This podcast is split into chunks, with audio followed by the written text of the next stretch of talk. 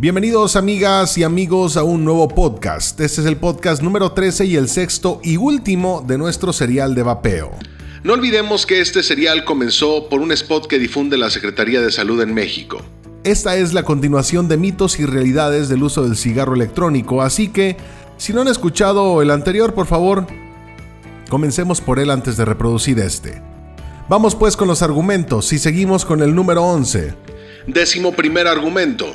No hay suficiente evidencia científica para determinar si los cigarros electrónicos son una mejor alternativa que los parches de nicotina o los medicamentos para tratar la adicción al tabaquismo.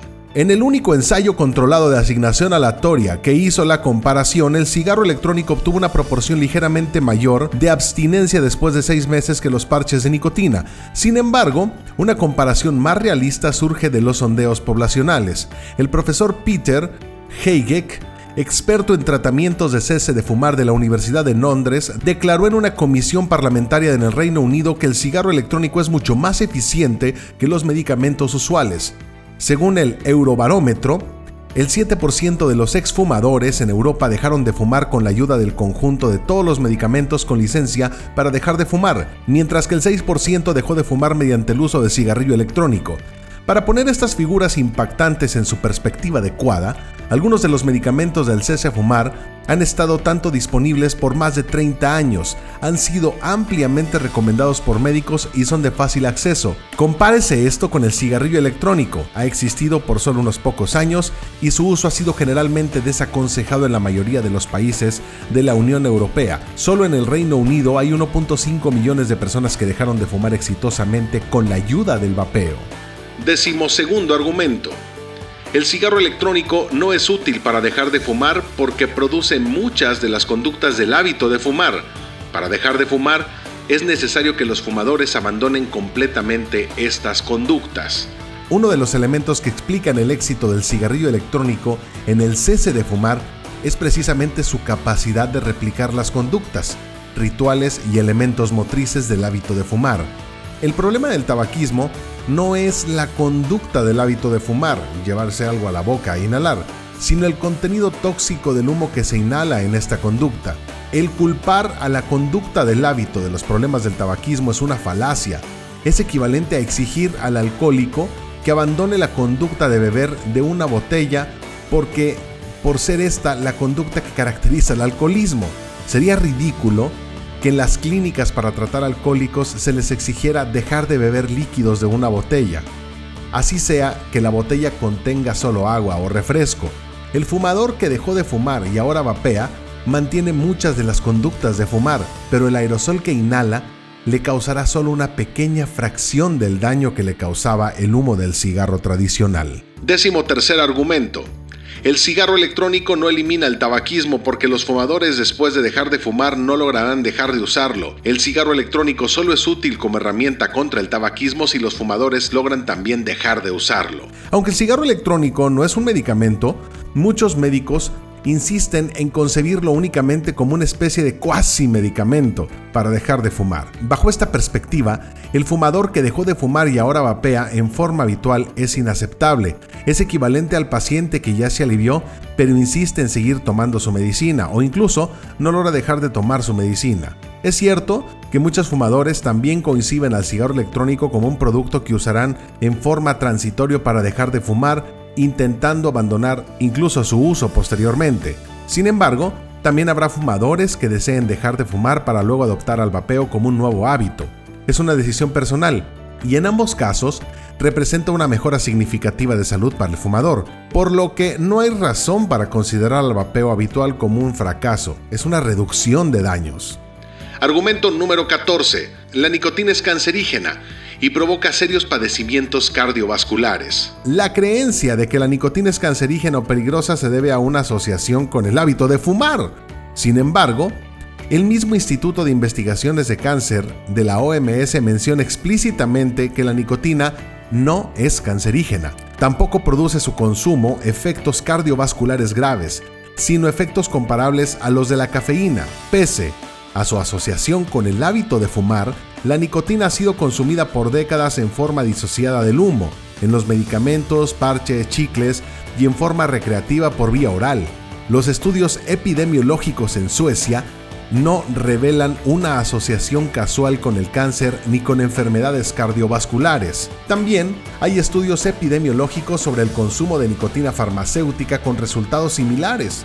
Esta es evidencia sólida de que la nicotina no es causal de cáncer o enfermedades cardiovasculares. Es evidencia más sólida que la que surge de estudios que vinculan al cáncer, por ejemplo, los basados en experimentos con ratones o cultivos de células. Décimo quinto argumento, la nicotina es tan adictiva como la heroína. Entendiendo el término adicción como dependencia, necesidad del consumo constante y ansiedad ante la abstinencia, no es correcto caracterizar a la dependencia por la adicción farmacológica de una sola sustancia. Veamos, la adicción a la nicotina no es solo una cuestión farmacológica, depende de factores psicológicos y motrices del hábito de fumar desde el punto de vista farmacológico depende también de la rapidez de su absorción en el torrente sanguíneo, la cual depende a su vez del medio mediante el cual es suministrada. Como mostramos en detalle, la dependencia de la nicotina puede ser más intensa cuando es suministrada por medio del cigarro, mas no lo es cuando es suministrada mediante productos farmacéuticos. Los pocos estudios llevados a cabo muestran que cuando es suministrada por el cigarro electrónico, sus niveles de dependencia varían con los diversos dispositivos y régimen de inhalación, lo que nosotros llamamos la calada. En general, los niveles de dependencia son más próximos a los niveles de los productos farmacéuticos que a los del cigarro, siendo la dependencia menor en dispositivos de primera generación cuya entrega de nicotina es menos eficiente que en los dispositivos más modernos. Argumento 16. La epidemia del tabaquismo se explica fácilmente como la adicción a la nicotina presente en el tabaco. Argumentos simplistas y falaces. Si el tabaquismo se pudiera reducir a la pura adicción a la nicotina, bastaría suministrar a esta mediante parches o pastillas o inyecciones para que la gente dejara de fumar. Sin embargo, esto no sucede. Los chicles con nicotina, parches e inhaladores que llevan años en el mercado mundial habrían demostrado una efectividad contundente. Que por supuesto no han tenido. Decimoséptimo argumento. El consumo de nicotina produce daños al desarrollo cerebral de niños y adolescentes. La nicotina debe ser una sustancia de consumo exclusivamente para adultos saludables. Probabeo México se opone al uso de cigarros electrónicos por menores de edad y mujeres embarazadas. Sin embargo, los daños por exposición a largo plazo a la nicotina, ya disociados del humo del cigarro al desarrollo cerebral de menores de edad, incluyendo fetos, nunca han sido observados en sujetos humanos, solo en experimentos en ratones. Asimismo, la exposición a la nicotina por vapor ambiental es de niveles tan despreciables y tan ínfimos que no pueden causar daño alguno a mujeres embarazadas. Argumento 18. El uso de cigarros electrónicos es un portón de entrada al tabaquismo para niños y adolescentes, o aquellos que no han fumado y nunca lo hubieran hecho de no ser por haber sido atraídos por los diseños de los dispositivos y la variedad de aromas y sabores del vapeo. La evidencia en censos y encuestas de agencias gubernamentales en los Estados Unidos y Reino Unido, países de uso extendido y poco restringido en adolescentes, demuestra que esta afirmación carece de sustento. Desde 2010-2011 a la fecha, la proporción de fumadores entre adolescentes en ambos países ha disminuido de tasas aceleradas, sin precedentes, mientras que el uso adolescente del cigarro electrónico se dispara en este periodo. Más bien, el cigarro electrónico está actuando como un portón de salida del tabaquismo. En México, no hay datos tan completos y tan extensos, pero estudios llevados a cabo en estudiantes de secundaria de la Ciudad de México, Guadalajara y Monterrey muestran que no hay pruebas robustas de que el vapeo los esté conduciendo al tabaquismo. Argumento número 19.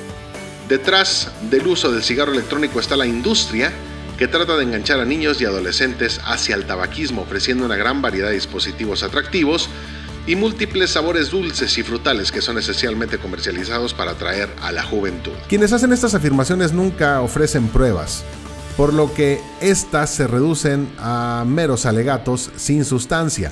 Los cigarros electrónicos no pueden ser una estrategia de marketing de la industria tabacalera porque ésta no controla el mercado y solo fabrica algunos modelos. La inmensa mayoría de los cigarros electrónicos son fabricados por pequeñas y medianas industrias emergentes basadas en China, los Estados Unidos, la Unión Europea. Además, La oferta de una gran variedad de dispositivos vistosos y sabores dulces y frutales se debe a que hay una gran demanda de estos productos por parte de consumidores que son en su casi totalidad fumadores y exfumadores adultos. Menos del 2% son no fumadores. La demanda de consumo por adolescentes es minoritaria y no podría, ni de lejos, justificar invertir en crear esta enorme oferta. Argumento número 20. La reducción del riesgo por el uso del cigarro electrónico no es reconocida por ningún documento oficial o declaración de alguna entidad nacional o internacional o Ministerio de Salud. Este argumento es fácilmente refutable. El gobierno del Reino Unido ha adoptado oficialmente a través de su Ministerio de Salud el uso del cigarro electrónico como componente de su política contra el tabaquismo. Esto consta en un documento oficial del ministerio. El gobierno de Nueva Zelanda ha adoptado una política similar a través de su Ministerio de Salud. Argumento número 21.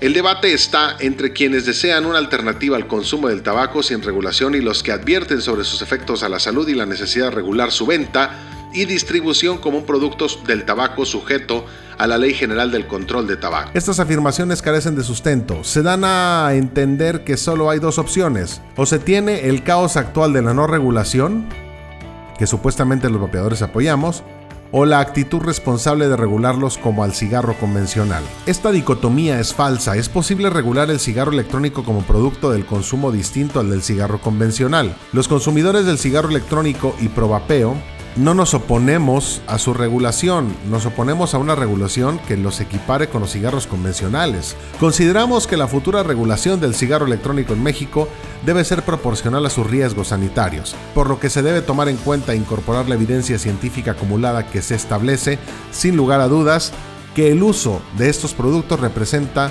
tanto al usuario como a las personas en su entorno riesgos a la salud muchísimo menores que el cigarro tradicional. Señoras y señores, aquí terminamos, pues este sería el de Vapeo. Si tienes alguna duda, por favor ponte en contacto con probapeo.org.mx y pregunta, no te quedes con las dudas. Mi nombre es Adonai Flores, aquí terminamos este serial y terminamos la primera temporada del podcast. Nos escuchamos en la próxima temporada con más informaciones, con más temas y mucho más. Abrazo fuerte y hasta entonces.